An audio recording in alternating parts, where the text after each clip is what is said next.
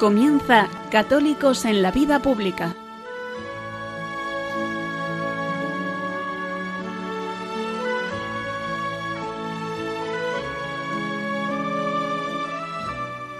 Un espacio dirigido en Radio María por Luis Zayas.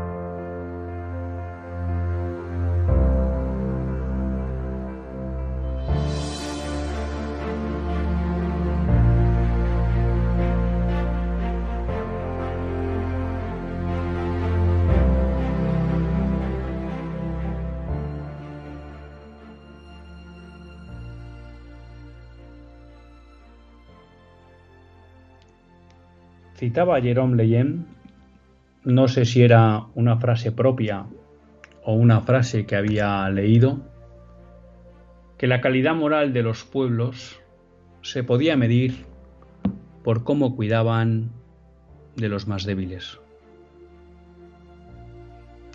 Si tuviéramos que aplicar esa escala a España, creo que pocos países quedarían en peor situación. Y creo que no sería suficiente con decir que España sacaría un cero en esa nota. Incluso me atrevo a decir que la escala negativa también se nos quedaría corta. España, si por algo se caracteriza, por ser un país que ha desprotegido absolutamente al no nacido. El ser vivo más indefenso. Es un país que ha decidido dejar a los niños y adolescentes al albur de la ideología de género y de sus ideas perversas y de sus prácticas perversas. Y eso es la ley trans abandonar a los niños al jueguecito de los mayores con pseudocaracteres científicos. Pero luego vemos cómo Suecia recula, vemos cómo Inglaterra recula, vemos cómo Susana, una joven gallega, tiene que demandar a la sanidad gallega por haberle realizado un cambio de sexo, cuando resulta que luego eso no solo no ha servido para nada, sino que obviaron que en ese momento ya tenía una depresión y parece ser que padece autismo. Pero hubo quien pensó frívolamente que el problema de Susana es que era un hombre en un cuerpo de mujer. Hemos visto una ley de la, del menor que lo que hace es separar a los niños de sus familias, separar a los niños de los padres, que son aquellos que por norma general los que más les quieren, y de nuevo eso es desproteger a los menores, a los indefensos. Pero España no se ha parado ahí. Hoy hemos vuelto a ver un suceso que demuestra la nula calidad moral de España como nación y como sociedad. Hemos vuelto a ver que en España no es que no se proteja a los indefensos, es que no se deja descansar a los muertos. Y queridos amigos, eso es algo tremendo. Si por algo se han caracterizado las culturas que merecían tal nombre, es por respetar a los difuntos, por respetar sus cuerpos, por respetar sus cadáveres. Y ese respeto fue a más con el cristianismo porque el cristianismo tenía claro que ese cuerpo, esa carne, estaba llamada a la resurrección. Y no hay que estar en el ámbito militar para saber la preocupación que hay por encontrar los cuerpos de los caídos en el campo de batalla y darles digna sepultura. Y cuando un ejército no hace eso, es un ejército que no merece respeto y es un ejército que no merece que los soldados mueran por él y en su caso por esa nación que no cumple con ello. Y por eso no es raro ver cuando un cuerpo, por ejemplo, de un soldado caído en batalla se trata mal, cómo sus compañeros se rebelan ante ese maltrato o indignidad que se le está dando al cuerpo caído del amigo fallecido. Hoy en España se ha vuelto a exhumar un cadáver por motivos políticos. El cadáver de José Antonio Primo de Rivera. Hace un tiempo, unos meses, un año, ya no me acuerdo, mi memoria cada vez es más corta, se produjo otra exhumación con motivos políticos que fue la de Francisco Franco. Cada uno podrá tener la opinión que quiera tener sobre estas dos personas. Y no es el objeto de este editorial. Lo que sí es el objeto de este editorial es preguntarnos por qué en España no se respeta a los muertos. ¿Por qué en España no se deja descansar a los fallecidos? ¿Por qué en España se convierte en tema de debate político dónde está o deja de estar enterrado una persona? Y creo que es importante que nos demos cuenta de que cuando el lugar de entierro de una persona es motivo de debate público y de debate político, es no sólo que la calidad política de este país está por los suelos, sino que la calidad moral de la nación deja mucho que desear. Si no somos capaces de dejar descansar a los muertos, ¿qué no seremos capaces de hacer con los vivos?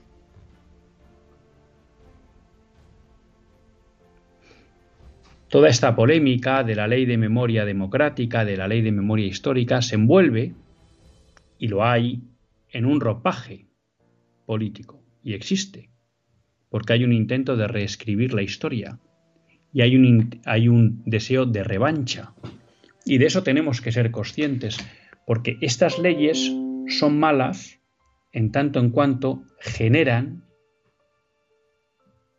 división, enfrentamiento, que son innecesarios, porque los muertos ya no pueden hacer nada. Y es de cobardes y de inmorales no dejarles descansar. Una vez que un hombre muero, queda al albur de la justicia divina, que sabemos que es la justicia perfecta, y Dios dictará el juicio que tenga que hacer sobre esa persona.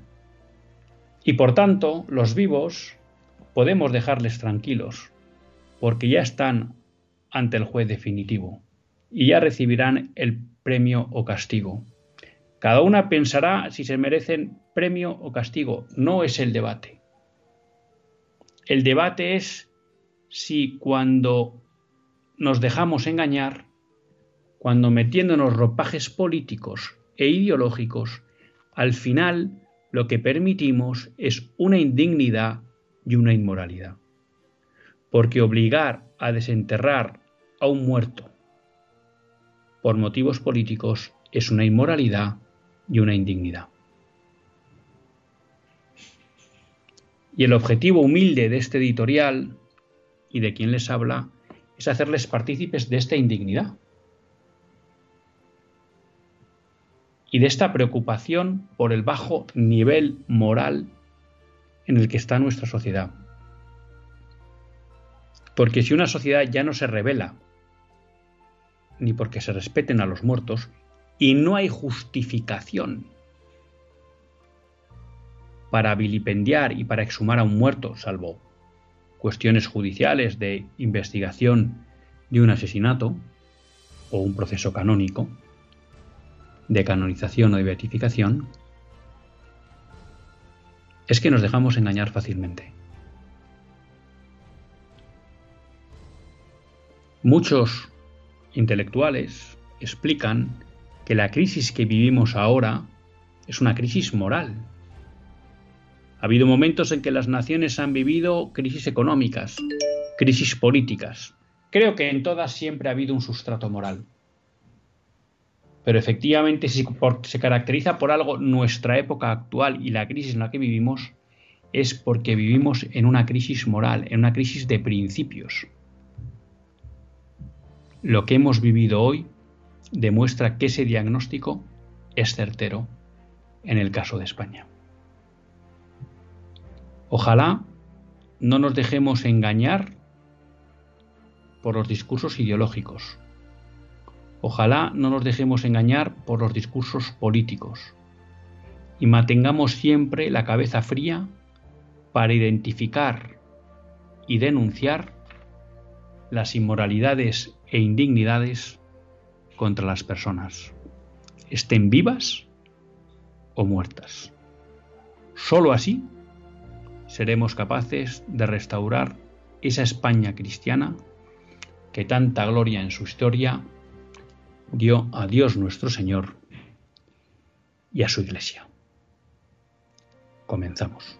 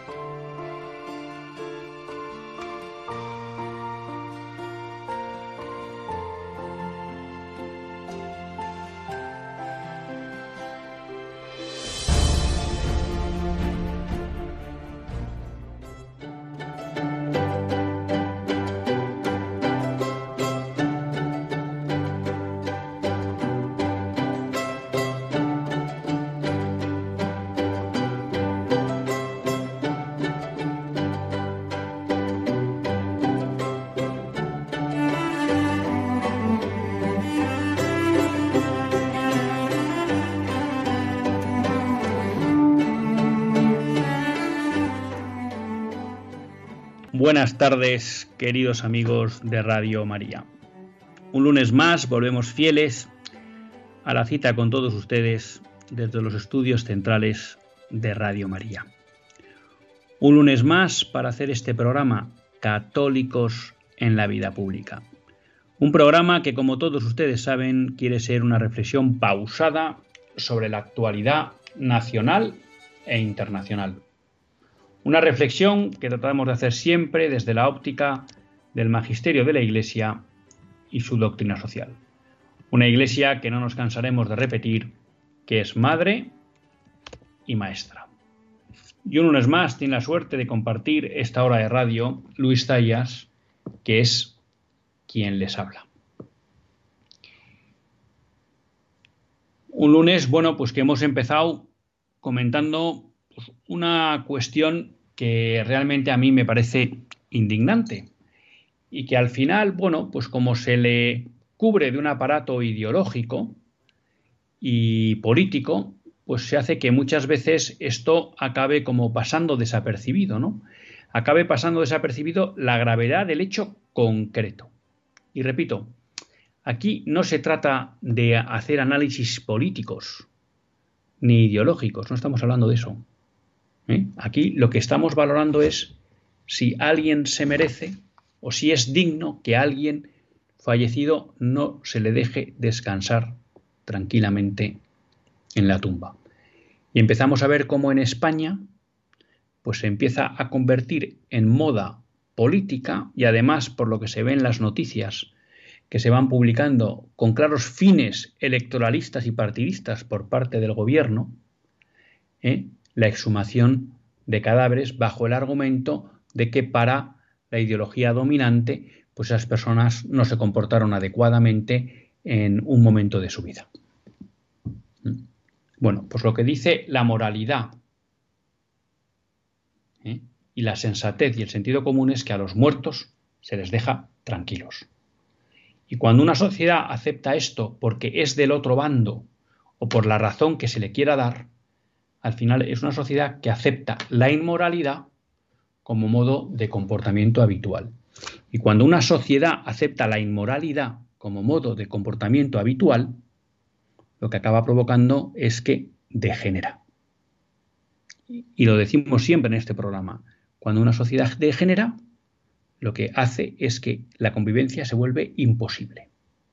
Cuando la convivencia se vuelve imposible, aparece la violencia y la ley de la selva, que es la ley del más fuerte. Pero esto es el tema del editorial. La semana pasada, cuando empezábamos el programa, eh, pues coincidía, ¿no? Ese lunes con la apertura de la plenaria de la conferencia episcopal. Ya saben todos ustedes, porque pues estoy seguro que son personas que siguen la actualidad de la Iglesia y de hecho, pues si siguen Radio María a través de los informativos y de otros programas, pues se les informa de esa actualidad.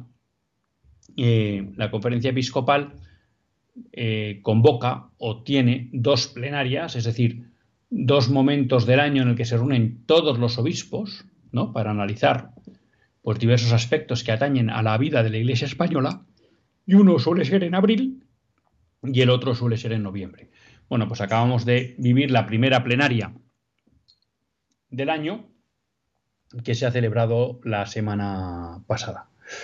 Y bueno, pues simplemente en primer lugar yo querría mm, dar cuenta, por decirlo así, de un documento que sea una nota que se ha emitido por parte de la Comisión de Laicos, Familia y Vida sobre la maternidad subrogada. Ya saben ustedes que maternidad subrogada es el término técnico que se utiliza, pero que a mí me gusta utilizar más el de vientres de alquiler, porque creo que refleja mejor eh, la gravedad de esta práctica. Y bueno, pues maternidad subrogada, bueno, pues podrá, creo que son de esos términos eufemísticos que se tratan de buscar para ocultar buena parte de la gravedad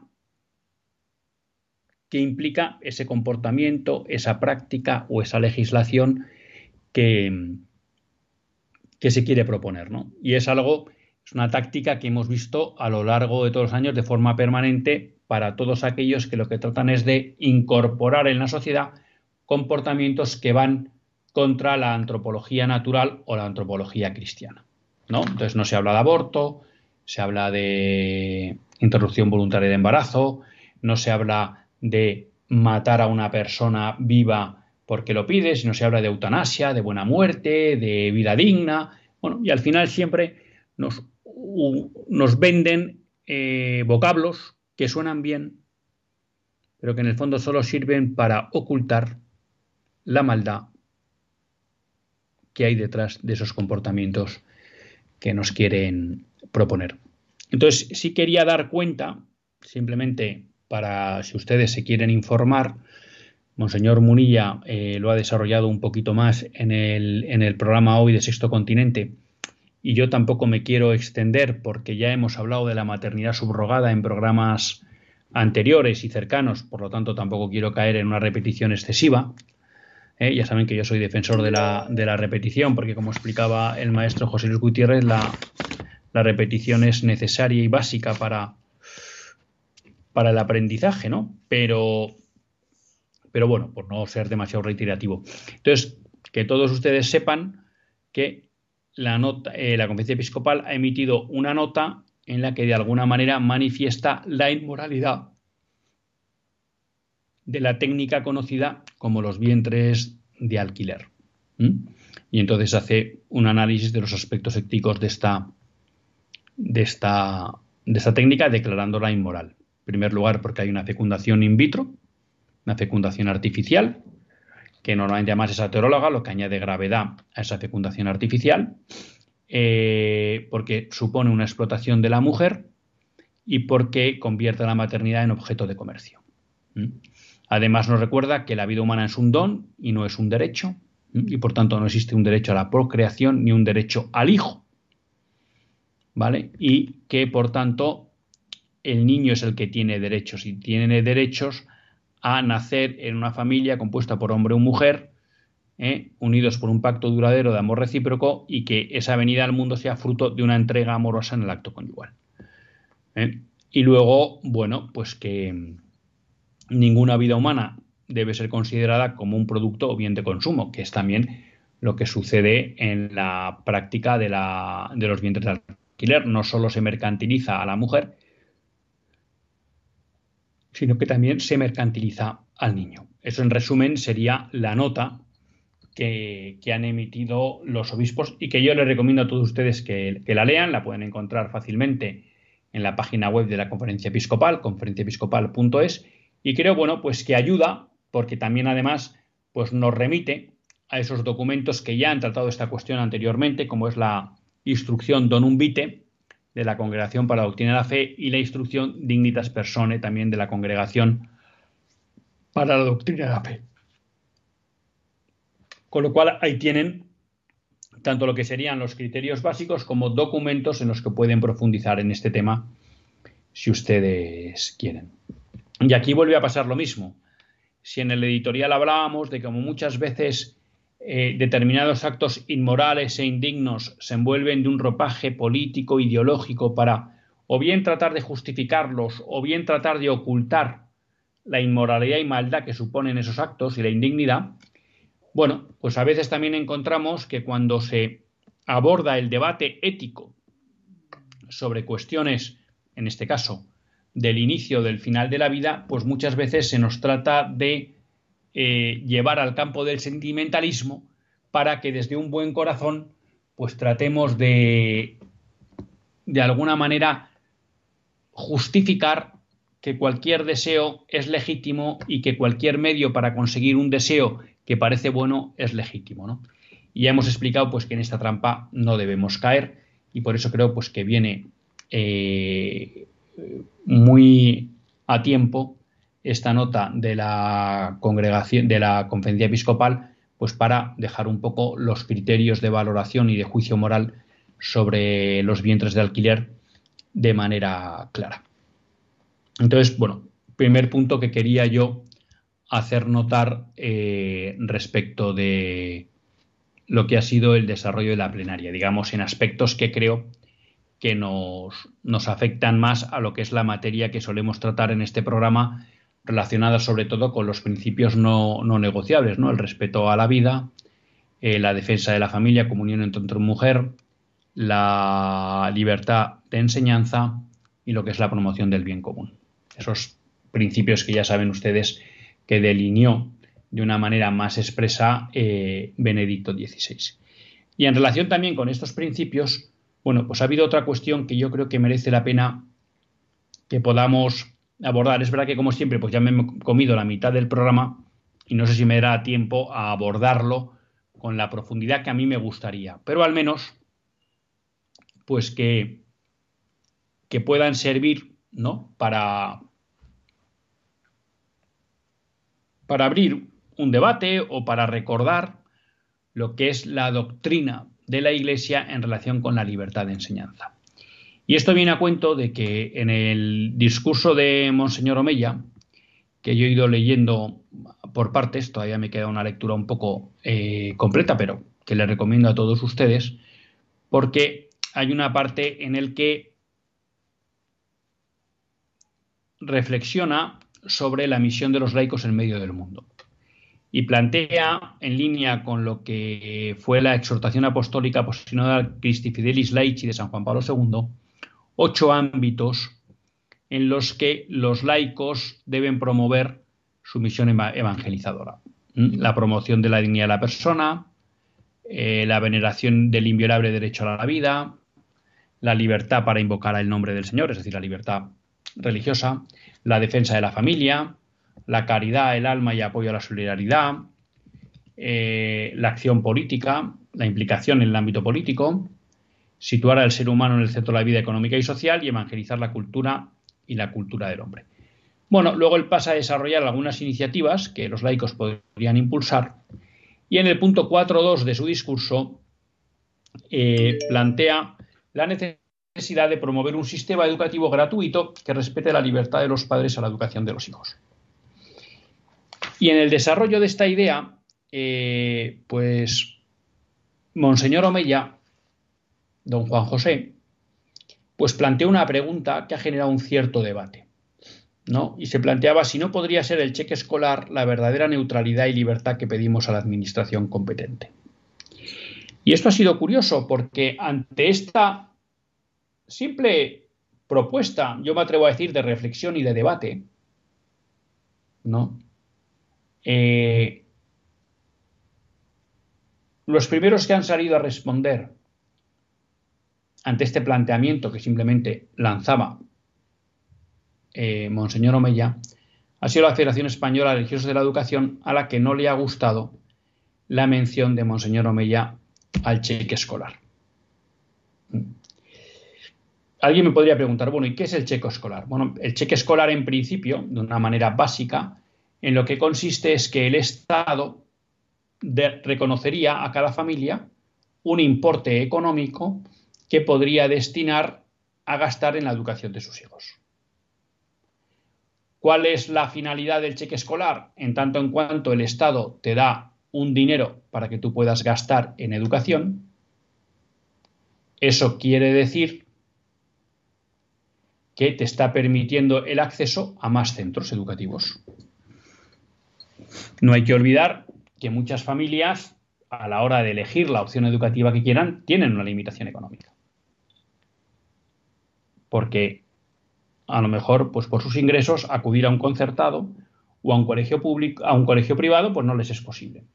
Claro, la idea sería decir, bueno, pues el Estado te da un dinero que tú puedes destinar exclusivamente a educación y por tanto, entonces a lo mejor sí puedes optar a un colegio concertado o a un colegio privado. ¿Quiere decir eso que el cheque escolar tenga que cubrir el 100% de la educación? No. ¿Mm?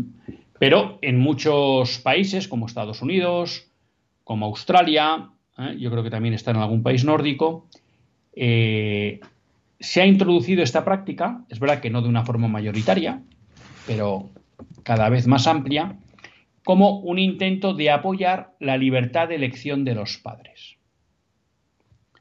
Claro, cuando la Federación Española de de la Enseñanza, eh, bueno, pues comentaba un poco en su nota esta propuesta de debate de, Monseñor Omeya, pues defendía que el modelo del concierto económico podía funcionar y que podía ser también un elemento para la libertad educativa. Claro, ¿en qué consiste el concierto económico? Bueno, pues ustedes lo, conocen.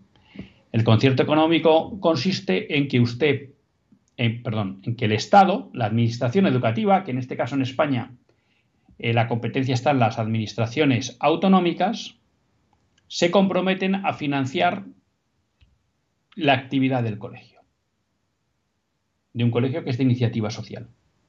Y por tanto, asumen todo el coste de personal de personal docente y parte del personal eh, administrativo, sobre todo si en algún momento dado compagina con docencia, y luego les da un módulo que se supone que con ese módulo pueden afrontar otro tipo de gastos que no son los directamente de personal docente, que podría ser personal administrativo o luego el mantenimiento de las instalaciones del centro. Entonces, bueno, alguien podría decir, bueno, efectivamente, esto es una manera también de hacer que, claro, porque entonces el colegio concertado, la contraprestación, digamos, es que él no cobra a los padres, por lo que sería eh, la prestación obligatoria de la educación. Y por tanto deberían ser colegios que son gratis. Alguien dirá, bueno, hay colegios concertados que cobran, sí, pero cobran porque dan más servicios o dan más horas de clase o dan más servicios docentes que lo que la legislación exige.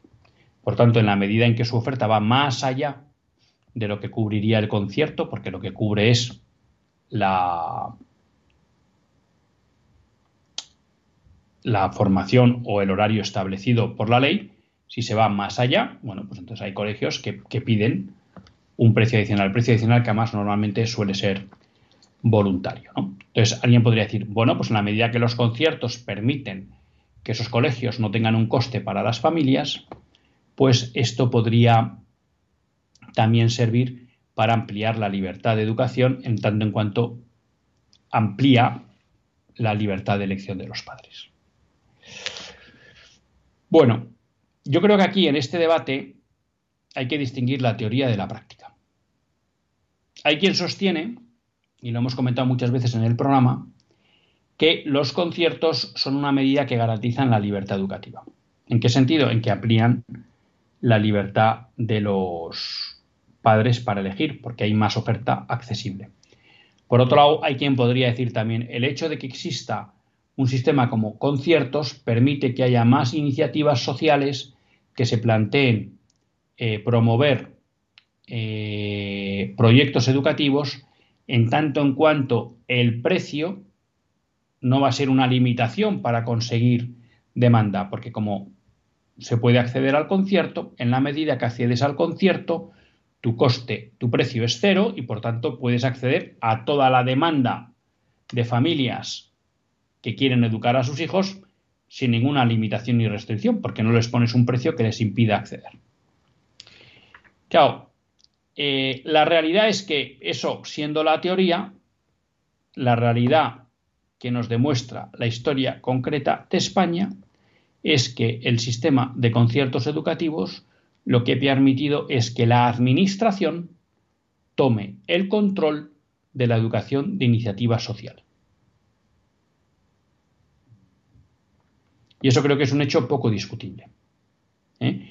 Yo no, no creo que se trate ahora de dar nombres, pero hemos vivido, y hay sentencias, ¿no? de cómo a muchos colegios de educación diferenciada se les negaba el concierto porque la administración no quería ¿eh?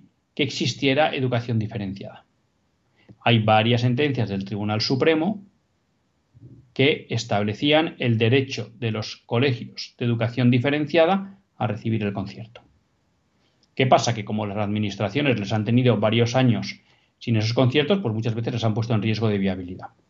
Vamos a ver qué pasa ahora con esta sentencia del Tribunal Constitucional en la que avala la ley, la 11, la ley de CELA, en la que hay un apartado específico para justificar ¿no?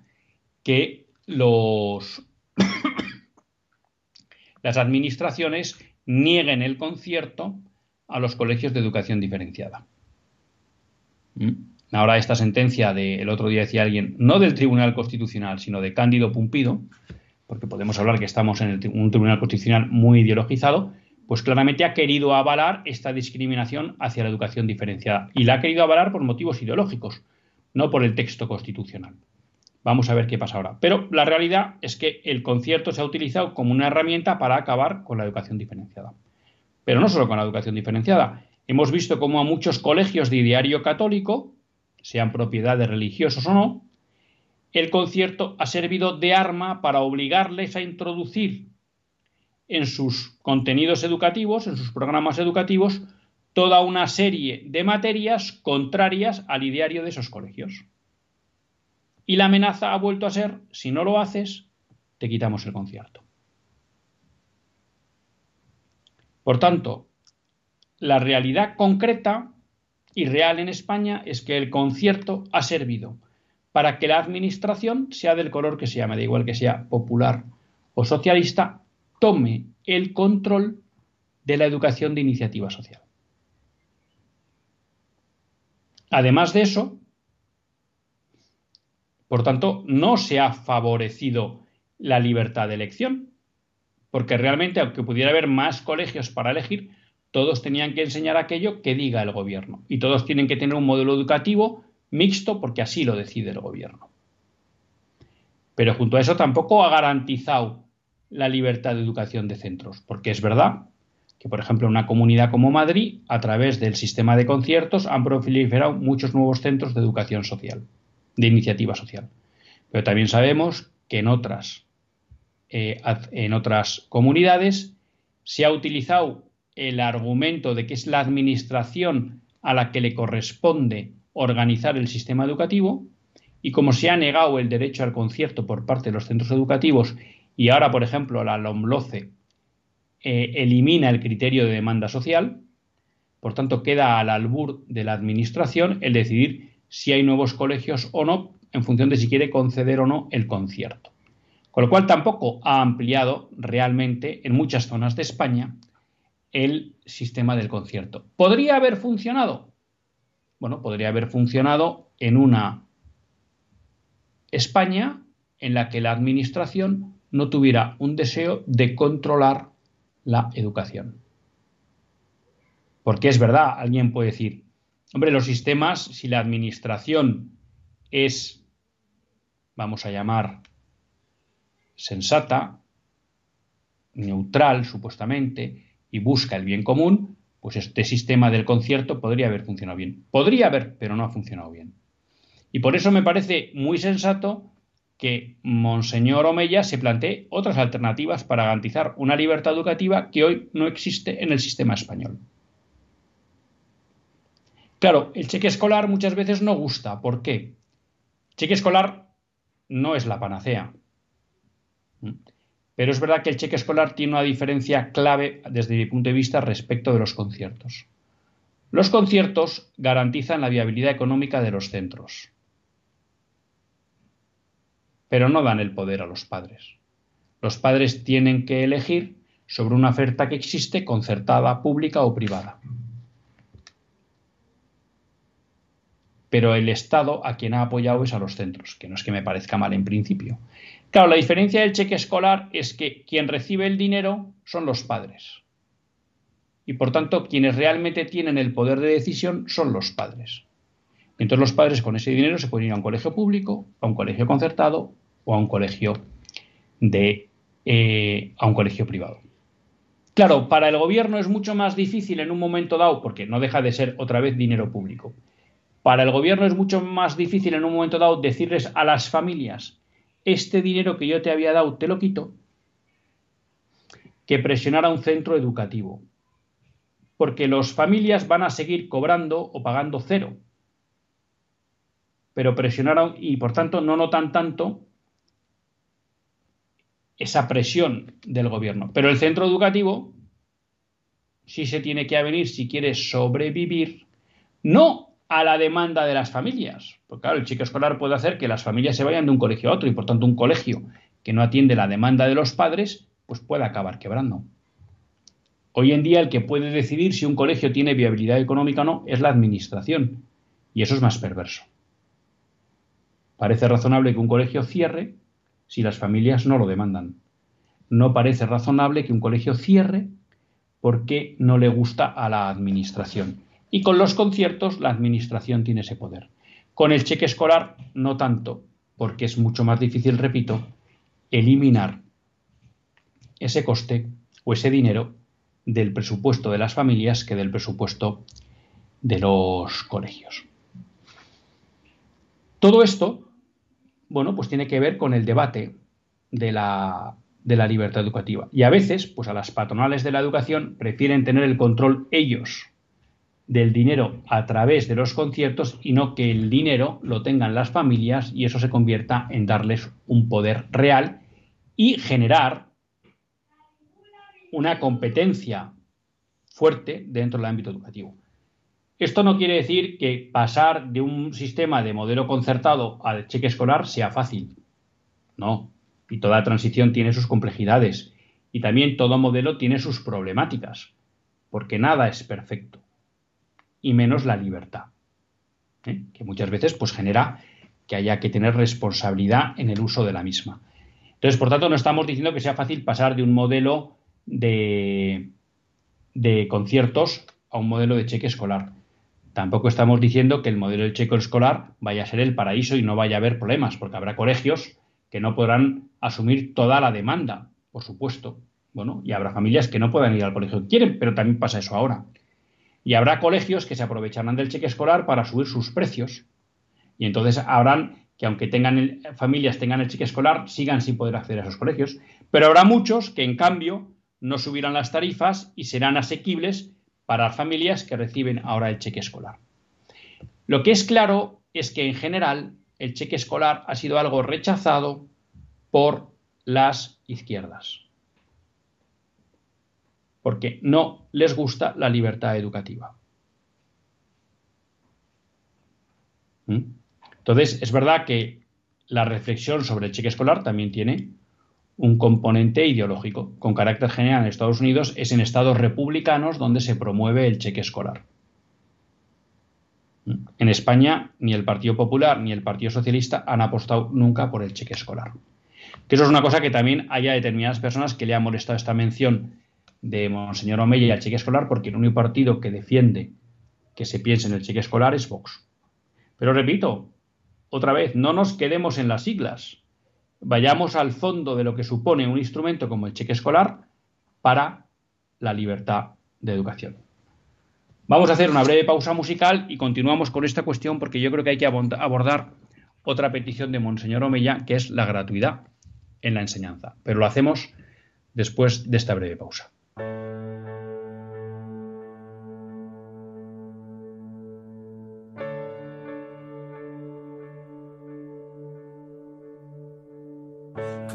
Come on, I'm right, I'm wrong, and when I'm wrong, I say we always had the good and bad, and that will never change. This is the closest I've ever been. Oh, yeah.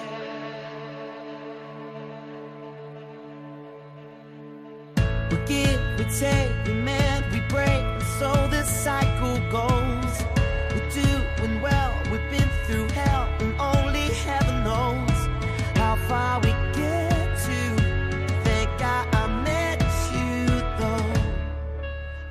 you don't know, just put your hand on my heart.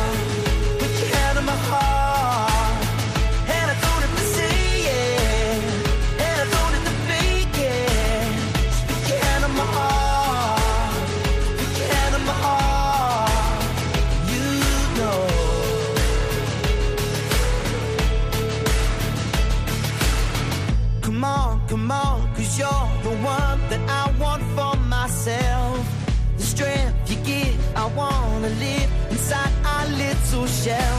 Nothing comes close to, nothing supposed to, yeah.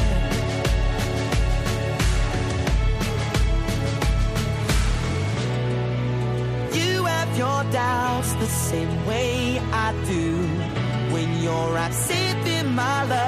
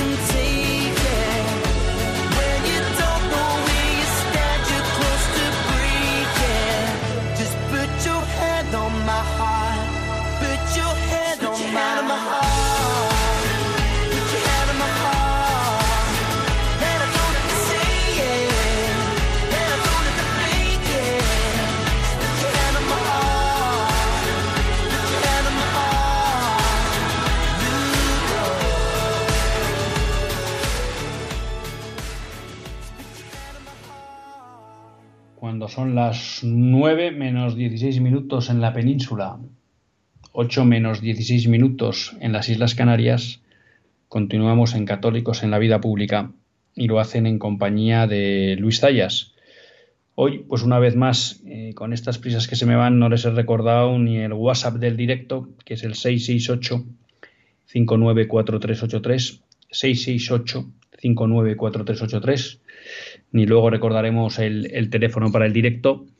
Y también, bueno, pues que cuando quieran interactuar con nosotros, pues pueden escribir al correo electrónico católicos en la vida pública arroba radiomaria.es católicos en la vida pública arroba radiomaria.es también decir bueno pues que si algún día quieren escuchar alguno de los programas de toda Radio María ¿eh? pues que los tienen en, en los podcasts de Radio María que se encuentran muy fácil en la en la web. Y veníamos hablando de la libertad de educación. Y comentábamos un poco, bueno, esa propuesta que lanzaba al aire, yo creo que para el debate y para la reflexión, eh, Monseñor Omeya sobre el cheque escolar. Hay que decir que el cheque escolar estuvo a punto de implantarse en España, porque cuando Otero Novas era ministro de Educación, planteó la posibilidad y hubo un proyecto de ley para implantar el cheque escolar. Y la idea era eh, empezar en La Rioja, creo que concretamente en Logroño, pues una prueba piloto para ver eso cómo funcionaba y luego a partir de ahí pues irlo implantando en el resto de España. Pero bueno, como él me explicó una vez y le he oído contar, bueno, pues el sector más socialdemócrata de UCD eh, tumbó esa, esa propuesta y al final pues no llegó a materializarse eh, la implantación del cheque escolar. Creo que hubiera sido algo muy beneficioso para el concierto educativo. Y hay que recordar que la propia FERE, eh, cuando se planteó por parte del gobierno socialista eh, allá en los años 80 con Felipe González todo el planteamiento de los conciertos educativos, se manifestó en contra. Se manifestó en contra de ellos, porque tenían muy claro que era la pérdida de su libertad. Luego, bueno, pues aquella asamblea tuvo sus más y sus menos, ¿eh? y hubo algunas intervenciones también episcopales que hicieron que al final, aunque la mayoría de los centros, si no recuerdo mal, se decantaron, de las instituciones, se decantaron contra el concierto, no se consiguió una mayoría que obligaba, una mayoría cualificada, que si hubiera conseguido, hubiera permitido hubiera obligado a todos los miembros de la FERE a asumir eh, el no a los conciertos educativos. Entonces, aunque mayoritariamente se rechazaron, no se consiguió esa mayoría cualificada y eso hizo pues que con el tiempo el, modelo de los conciertos educativos se impusiera y bueno, pues haya supuesto lo que, lo que ha supuesto de pérdida de libertad de enseñanza. Pero quería comentar también que en este apartado 4.2 Monseñor Omeya comenta dos cuestiones, ¿no? Una, un sistema educativo gratuito y habla de la neutralidad del Estado. Entonces yo aquí sí reconozco que, que haría como dos matizaciones. Yo creo que no hay que promover un sistema educativo gratuito. Y no entiendan esto como una enmienda al discurso, no. ¿Por qué? Porque cuando hablamos de gratuidad de la educación, al final estamos dando el control del sistema educativo al que paga. Y el que paga al final es el Estado. Porque para que un sistema educativo sea gratuito, lo que tiene que meter es, aparecer es el dinero público. Y cuando aparece el dinero público, como es lógico y natural, y explico una vez, esta vez sí acertadamente, el que era líder de Ciudadanos, Rivera, el que paga manda. Y cuando usted busca como objetivo un sistema gratuito, eso lo que provoca es que el Estado controle la educación. Y alguien dirá, hombre, si el Estado es neutral, y entonces entro en la segunda cuestión, el Estado nunca será neutral. Porque además la labor del Estado no es ser neutral. La labor del Estado es promover el bien, el bien común. Y por tanto el Estado no puede ser neutral. Pero además, cuando estamos hablando de gobiernos que beben de ideologías contrarias al cristianismo, es que la neutralidad no cabe, porque su función es ir contra el cristianismo. Por tanto, nunca van a ser neutrales. Y si entendiéramos por neutral un gobierno que no se mete, ese es un gobierno que lo que nos viene a decir, por tanto, es que no hay bien ni mal, porque todo da igual. Porque si un gobierno acepta que hay bien y mal, tiene que promover el bien y perseguir el mal. Por tanto, al Estado no le podemos pedir que sea neutral. Al Estado lo tenemos que promover, pedir que promueva el bien común. Entonces, hablar de Estado neutral es una quimera. Y máxime, después de la Revolución Francesa, que como explica muy bien eh, Alberto Bárcenas, y alguna vez lo ha comentado en este programa, hace tiempo que no lo traemos, deberíamos volver a traer, eh, desde la Revolución Francesa y con ya la influencia fuerte de la masonería en la vida política de las naciones, una obsesión permanente de la masonería ha sido controlar la educación.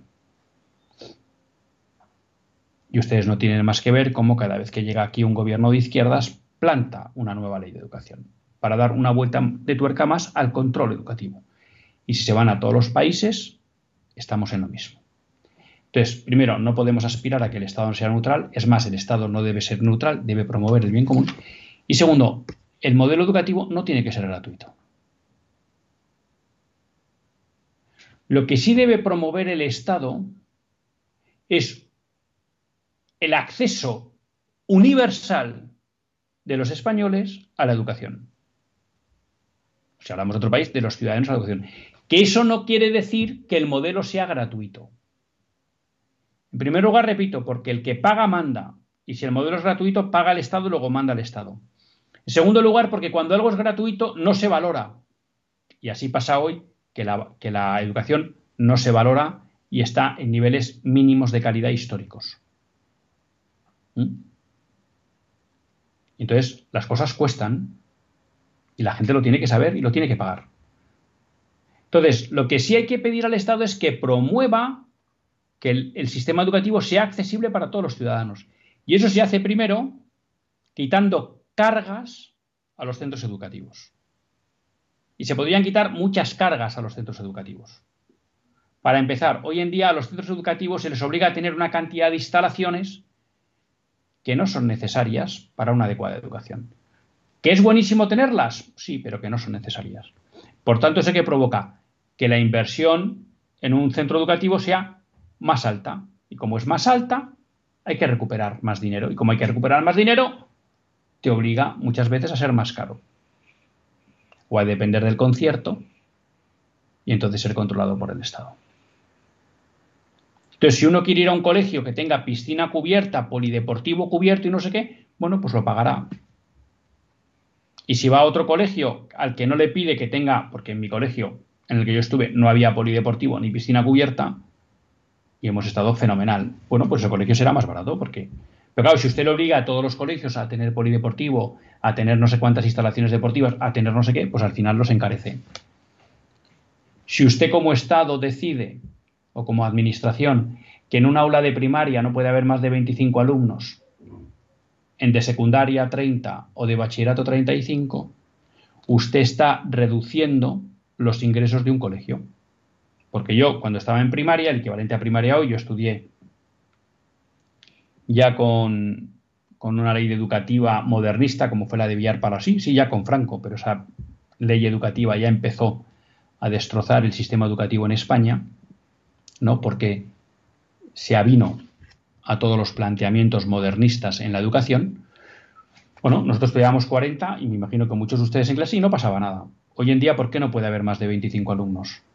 Eso supone usted que a un colegio de 40 alumnos en clase le quita 15, le está quitando casi un 40% de los ingresos y el coste de ese aula sigue siendo el mismo. Entonces, ¿usted qué está provocando? Que si ese colegio quiere ser privado, tiene que ser caro porque no es lo mismo tener 40 alumnos en un aula que 25. Con lo cual usted ya está encareciendo la educación que quiere ser privada. Y al que se ve que no tiene capacidad para ser privado porque su entorno no lo puede pagar, usted lo obliga a irse al concierto y por tanto a que dependa del dinero del Estado y tenerle controlado. Quitemos el límite. Y entonces si un colegio tiene 40, lo lógico es que sea más barato que un colegio que tenga 25 y que el padre elija, quiero pagar más caro porque quiero que solo haya 20 alumnos, o me voy a un colegio que me parece que con 40 alumnos por clase educa bien y entonces es más asequible y es más barato. Esa es otra opción. Quitémosles impuestos, quitémosles requisitos urbanísticos. Bueno, se pueden hacer muchas cosas para facilitar que en primer lugar la educación pueda ser un poco más barata. Y luego sí, oiga, hay familias que no pueden acceder. Bueno, pues entonces usted ayudas. Aplique el cheque escolar o permita que los gastos educativos sean deducibles en la renta. Y si eso genera una devolución, que el Estado se la, devuelva. Y también en aquellos sitios donde la iniciativa social no cubra la demanda eh, educativa, a lo mejor porque no es rentable y por tanto no es sostenible ese colegio de iniciativa social, pues efectivamente monte usted un colegio público pero no se dedique a hacer competencia desleal a la iniciativa social montando colegios públicos en todos sitios, que como son gratis, drenan buena parte de la demanda de iniciativa social y por tanto usted tiene el control de la educación como administración. Y es más, como se hace en muchos países, a lo mejor usted Estado lo que tiene que hacer es dotar de las instalaciones necesarias en un lugar donde la iniciativa social no, acude y luego ceder el uso de esas instalaciones y no dedicarse usted como Estado a dar el servicio de la educación, porque entonces usted adoctrina, que es lo que pasa hoy en el sistema educativo.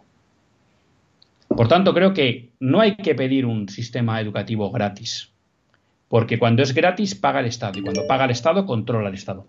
Lo que hay que hacer es pedir que se establezca un sistema educativo que, en primer lugar, de saque sea más positivo, más asequible para las familias. Y en segundo lugar, que el Estado con carácter subsidiario ayude a esas familias que no pueden acceder a los costes de la educación o también provea de centros educativos allí donde la iniciativa social eh, está, eh, no cubre la demanda. Pero bueno, la verdad que nos hemos ido. El tema de la libertad educativa a mí es un tema que me parece fundamental y siempre me ha interpelado mucho. Nos dice aquí Pedro de Torreján, pues que ojalá hubiera la suerte de que pudiera tener éxito esa propuesta de cheque escolar. Tampoco me atrevo a decir que es una propuesta de Monseñor Omeya, sino yo creo que una cuestión para el debate y que hace muy bien en sacarla. ¿eh? Y creo que bueno, pues que tenemos que evitar caer en la trampa ¿eh? de la educación gratuita, que digo, eso es garantía de que la controla el Estado. Y luego tampoco ser ingenuos. El Estado nunca será neutral, pero además es que no debe ser neutral. Tiene que apostar por el bien. Me comí el programa, ya me perdonarán y por tanto pues no, no les puedo dar entrada en directo, pero seguimos en contacto a través de católicos en la vida pública arrobia o el próximo lunes en el programa si Dios quieren pues también podemos hablar de estas cuestiones. Hasta el próximo lunes, si Dios quiere. Que Dios les bendiga.